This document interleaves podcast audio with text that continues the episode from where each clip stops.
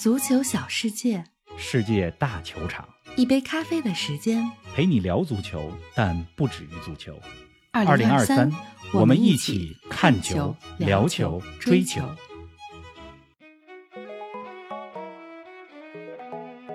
德赫亚离开曼联，结束十二年红魔生涯。这不是曼联最好的十二年，这也不是最完美的再见，但这不影响德赫亚成为传奇。不与德赫亚续约，追逐奥纳纳，曼联的这个决定你理解吗？祝福范德萨早日康复，每个热爱足球的人都牵挂着他。英格兰夺得欧青赛冠军，二十岁的门将特拉福德乃是第一功臣。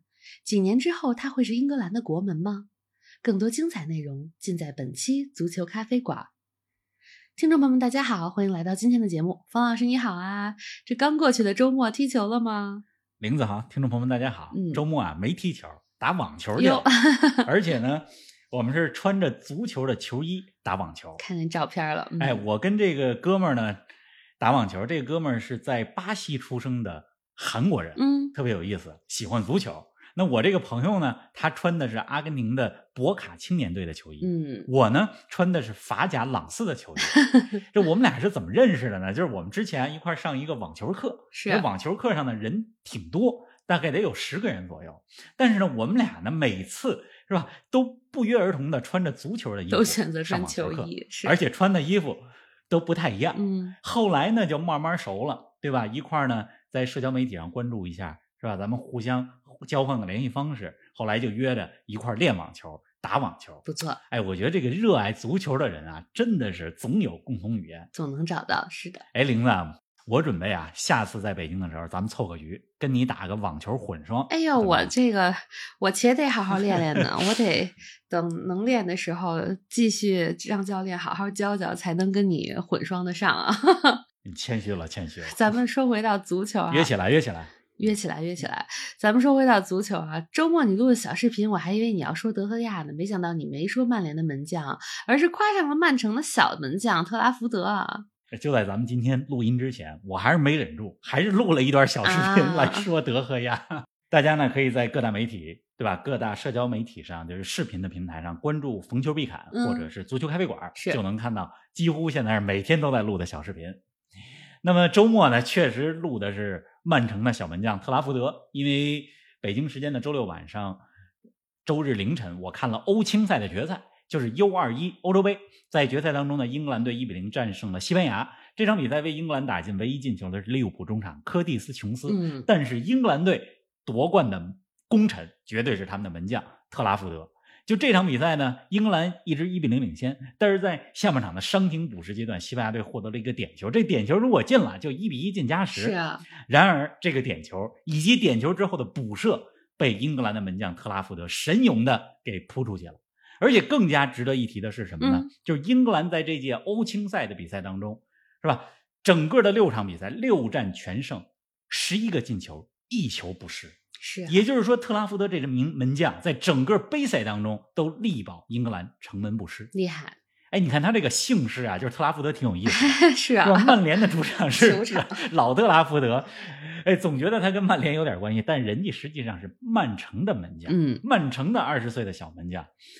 之前的一个多赛季呢，一直租借在英甲的博尔顿，是吧？那么正是凭借着他近一年多的出色表现，目前升入英超的伯恩利对他感兴趣，据说呢要把他呢给买过去。啊，咱们看看未来几周的转会动态。怎么样？这个特拉福德呢，他真的技术挺全面的，哎，说不定未来几年会成为英格兰一线队的国门，是个好胚子。嗯，可以期待一下啊！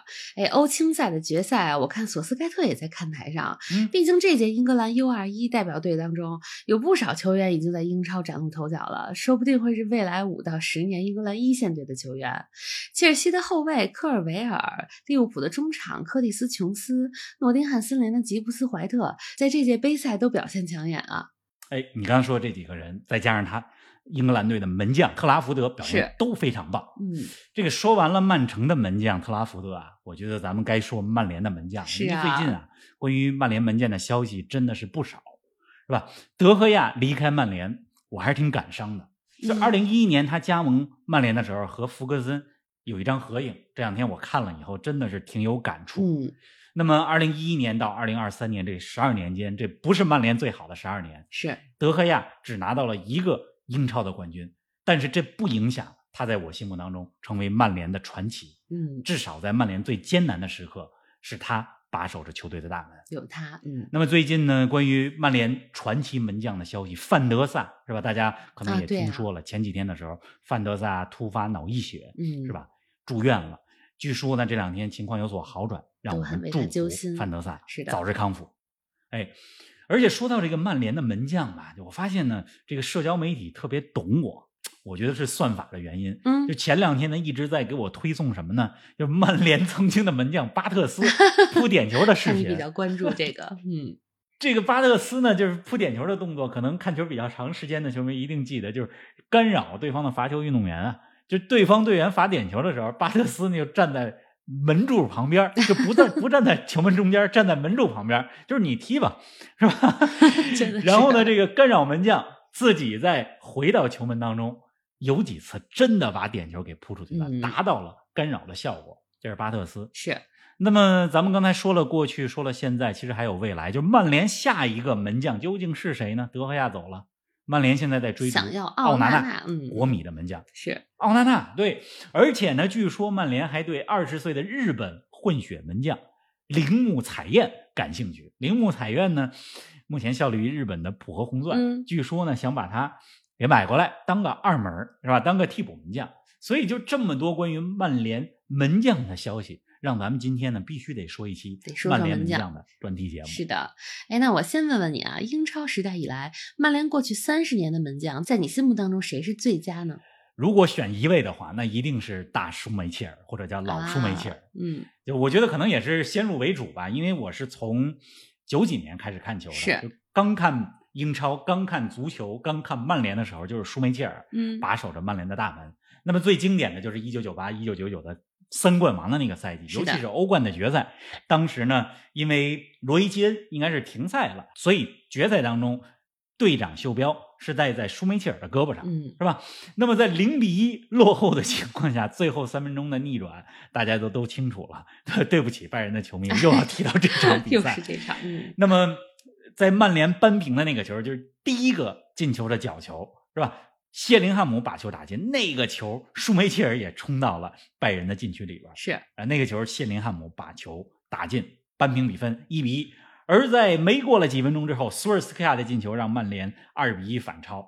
而这个时候呢，舒梅切尔在自己的本方球门前的禁区里做了一个侧手翻，嗯非常的经典。是的，三冠王的那个赛季，不光是欧冠的决赛，还有当年足总杯的半决赛，曼联对阿森纳的重赛。而第一场打成了零比零，然后重赛，重赛当中是吧？全场的比分一比一，正是舒梅切尔在补时阶段扑出了博格坎普的点球，这才让比赛进入到了加时赛，嗯才有吉格斯进球，曼联才在那届足总杯当中是吧？最终进了决赛，最终夺了冠军，才有了三冠王。所以我心目当中的最佳门将一定是舒梅切尔。哎，我记得去年卡塔尔世界杯的时候，你跟舒梅切尔还有个同框的照片呢，是不是？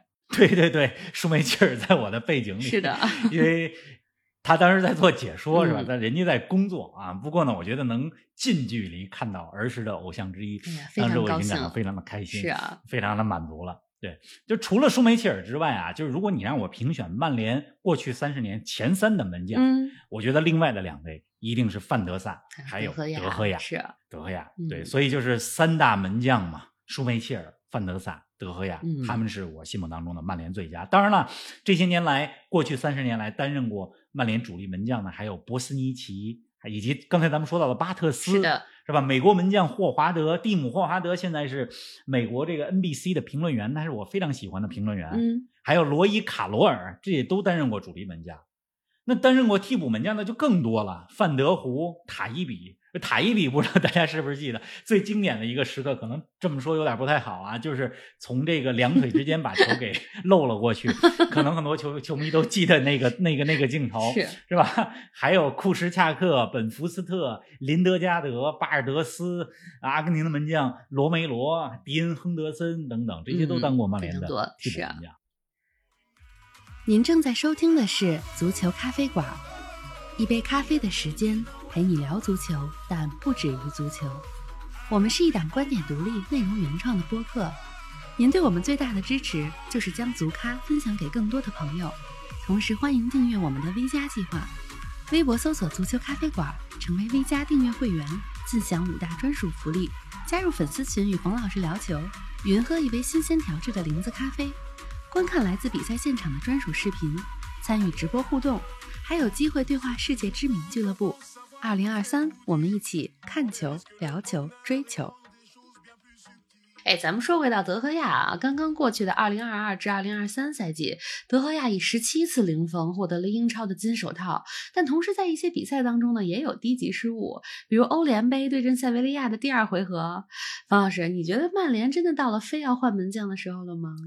就是任何一个看过德赫亚扑救集锦的人都会说。曼联是不是疯了？是啊，这么棒的世界顶级门将，你还要他？真的是还要啥自行车？对呀，我昨天又看了一下德赫亚的所有的扑救集锦，这简直就是门神啊！就说门神可能都低估了他，是吧？但是曼联之所以要换门将，我觉得是滕哈格要彻底改变球队的打法啊，就是因为现代足球呢，要求门将不仅要守门技术好，还得脚底下技术活好。滕哈格的战术体系需要一位脚下球非常好的门将，嗯，是吧？包括要能够非常轻松的控球，是吧？同时能传出精准的长传，而且还能够出击。而曼联正在追逐的门将国米的奥纳纳，显然更符合滕哈格的要求。是啊，就是我来回答你刚才问的问题啊，就是曼联是不是非得换门将？我个人认为，德赫亚还在自己的巅峰期。他的守门技术是世界一流的，哪个门将没有失误啊？对呀，是吧？失误很正常，而且从索尔斯克亚时期开始，其实德赫亚也在调整自己的踢球方式，传球的功力其实也在见长。嗯，但是从另外一个角度来说啊，就尽管我从情感上希望德赫亚继续给曼联守门啊，但是从竞技体育的角度来讲，就我也可以理解曼联为什么换门将，理解这个，因为竞技体育简单来讲就是四个字儿：时不我待。是的，对吧？打法需要，战术需要，可以理解。但是我不理解的是，曼联和德赫亚分手的方式，难道咱们就不能好好说一句再见吗？真的是啊，与功勋球员不太愉快的分手啊，曼联这应该不只是第一次了。贝克汉姆在上周接受采访时就说到，当年离开曼联去皇马，内心是非常的不安，甚至有三年的时间无法在电视上看曼联的比赛。不光是贝克汉姆吧，还有范尼，范尼斯五一当年离开曼联之前的那段时间，在球队里边也很煎熬，也很尴尬和真的是。传统，对，再再往前说，九十年代的时候，曼联的功勋布莱恩·罗布森离开曼联之前，甚至在一九九四年的足总杯决赛，好像还没有进入大名单。就所以我觉得。就这个不太好的传统啊，在沟通方面，曼联可以做得更好，是的，应该更好的对待自己的功勋球员。没错，哎，德赫亚的十二年曼联生涯，五百四十五次出场，一百九十次零封，八个冠军奖杯。方老师，很多年后，当你再次回忆德赫亚的红魔生涯时，你首先会想到什么呢？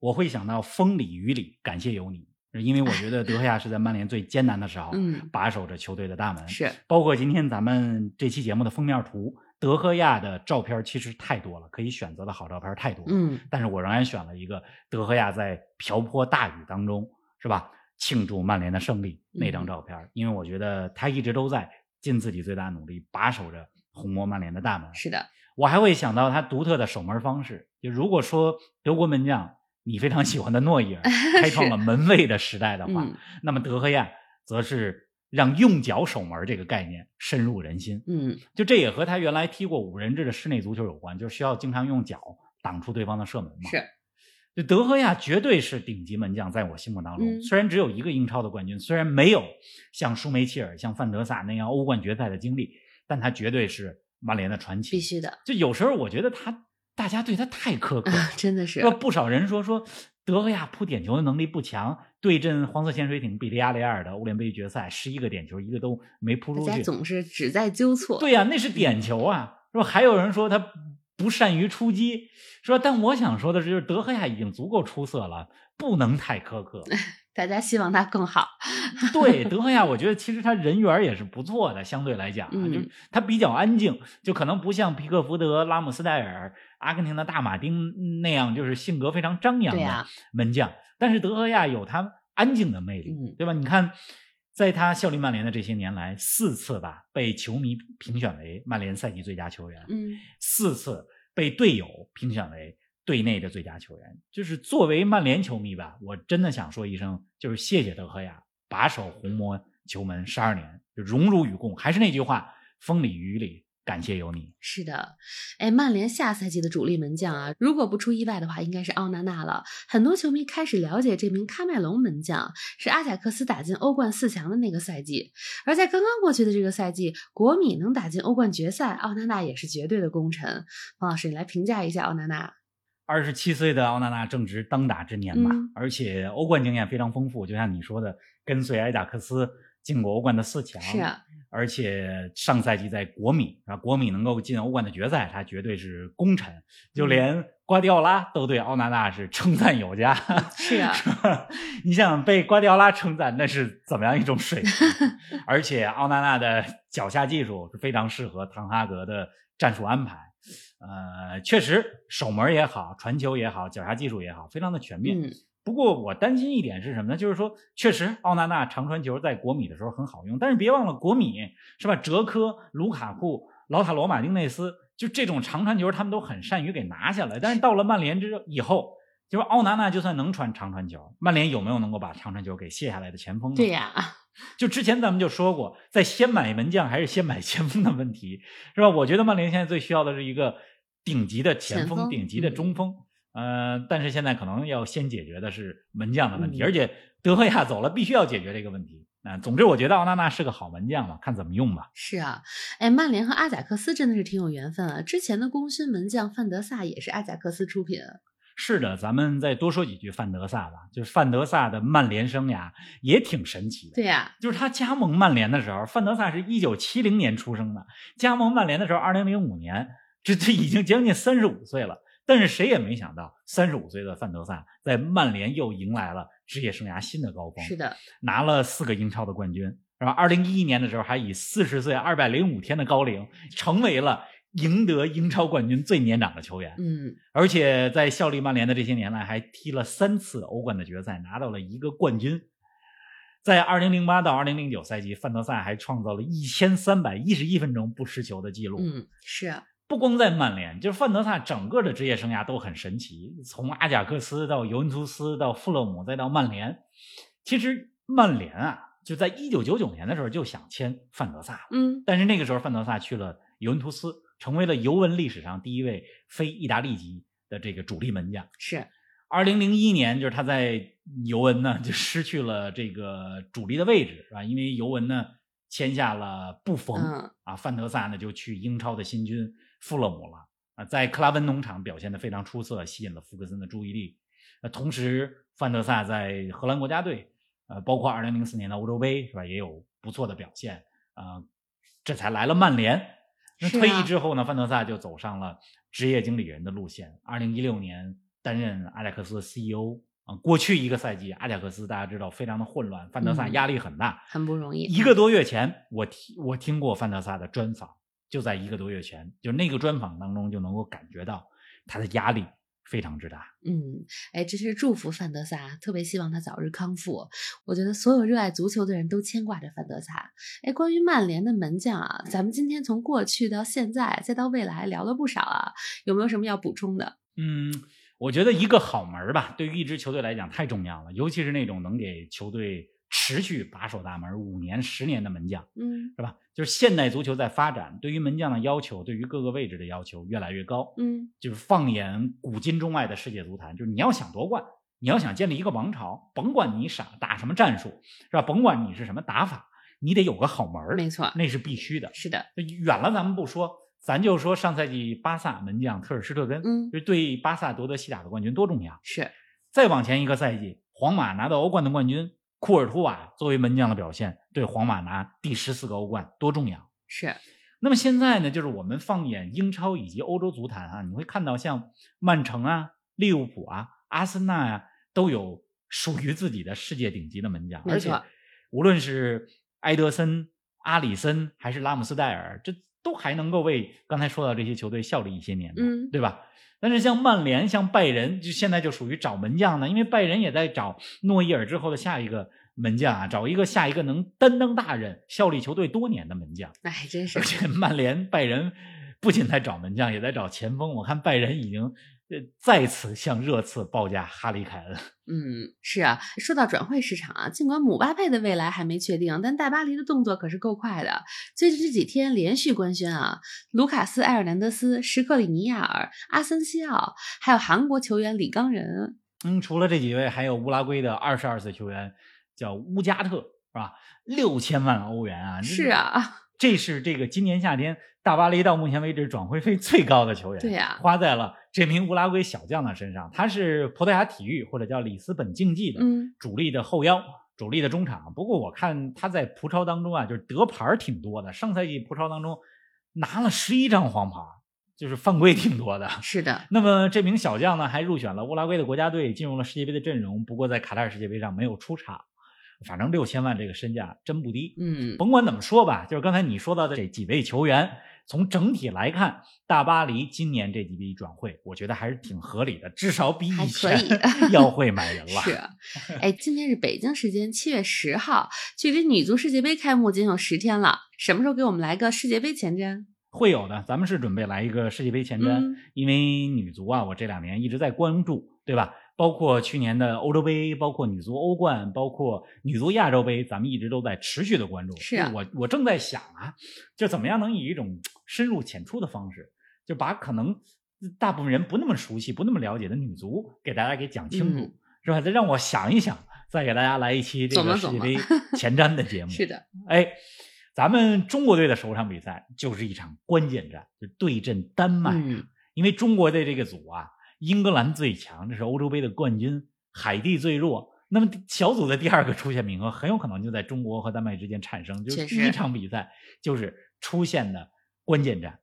那么咱们这周周中的节目啊，就是我觉得，呃，我们可能得看情况，有可能会休息一周，嗯因为这周中啊，我得去美职联的现场。是啊而且这周呢，我得把这个智齿给拔了，利用夏天，利用休赛期，咱们得把休整一下口腔问题给解决一下，是的嗯把智齿给拔了，啊，稍微休整一下，然后为女足世界杯准备一下啊。预计吧，就是我们的下期节目很有可能是下周一。是的。总之呢，下期节目不见不散。好的，咱们下期节目不见不散。